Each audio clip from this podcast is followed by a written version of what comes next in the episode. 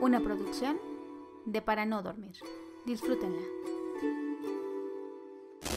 Esas mis hermosas chiquibandas en esta su amada sección datos perturbadoramente ridículos que no sucedieron jamás les traigo el siguiente caso. El 11 de octubre del 2021. Ay, güey, es un dato del futuro, mi chuletita de azúcar. Ahí está, chiquibandas, para que se pongan bien al tiro, que anoten porque se va a venir bien duro, ¿eh? el chiste, chiquibandas, es que la ONU declaró que la Ciudad de México, el hermoso Distrito Federal de Capirucha debía ser evacuada inmediatamente al ser una zona de alto riesgo, ya que de no detener la amenaza que se gestaba en sus entrañas en las alcantarillas, la población del mundo entero correría un grave peligro. El geólogo, epidemiólogo y urólogo John Parker White descubrió una anomalía en el subsuelo que debía ser analizada inmediatamente. Al bajar a las coladeras acompañado de un experimentado grupo de mercenarios para recolectar las muestras, encontraron en las alcantarillas gigantescas masas aglutinadas violentas. Eran monstruosos grumos lácteos hechos de todos los búlgaros de la kombucha, le dicen hoy día, para hacer el, kefir. ¿Sí, ¿Sí, lo has probado acá? Bien condenado.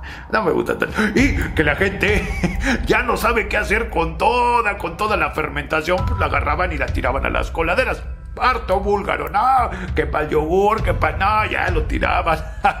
ya tenían décadas gestándose toda una colonia que crecía abruptamente, con una reina y con su séquito de mutantes nódulos acá que impiadosamente acabaron con el grupo de mercenarios y el único científico con la experiencia para desarrollar un patógeno con el que pudieran acabar con una nueva especie mutante. Ay, y al ya no haber un frente que les pudiera frenar, la humanidad quedó vulnerable ante la invasión de esos seres lechosamente pesadillescos, chiquibando. ¡Ay, Juárez, te imaginas!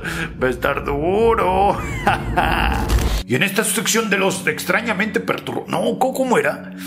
Datos perturbadoramente extraños, datos eh, ridículos. No, está bien largo el nombre, chuletita. Hay que cambiárselo, ¿no? Hay que poner que los datos cagados del doctor o los datos chaqueteros o cosas que nunca pasaron pero se me ocurrieron.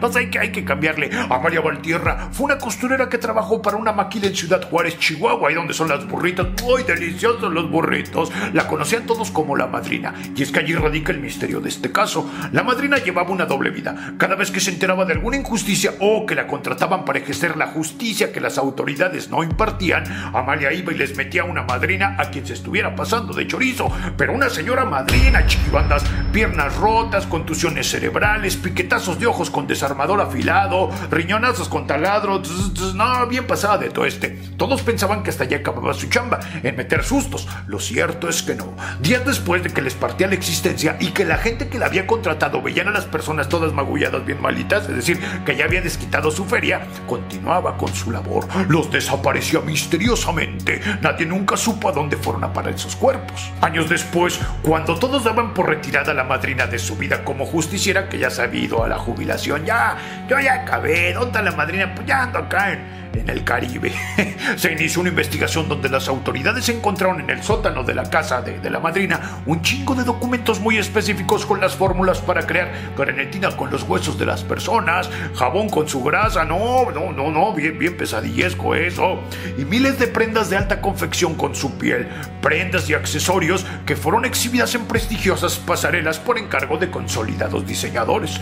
La investigación se detuvo así pero en friega, ya paren todo, y se dio por cerrado pues de aprender a los responsables, más del 80% de la industria de la moda se vería afectada, lo cual representaría un declive multimillonario para la economía de potencias mundiales. Ay, ¿te imaginas, Juárez? Qué pinche terror, ¿no crees? Sí, bien duro, bien, bien duro. Pero bueno, ahí andaba, ¿no? Ahí andaba, sí.